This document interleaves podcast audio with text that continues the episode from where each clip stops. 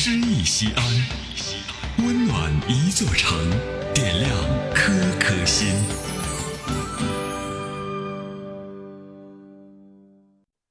本期读诗嘉宾罗静，西安广播电视台私家车广播主持人。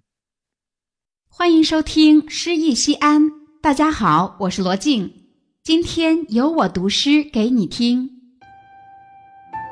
等我老了，阿紫。等我老了，会住到有青石板路的古镇，会有一条狗儿陪我渐渐枯萎的光阴。我的头顶会有一只小鸟，替我叫醒剩下的清晨。我的身后会有一抹晚霞，替我关上。黄昏的木门，我也许会老得走不动路，只能用一把拐杖，主望迎来送往的烟云。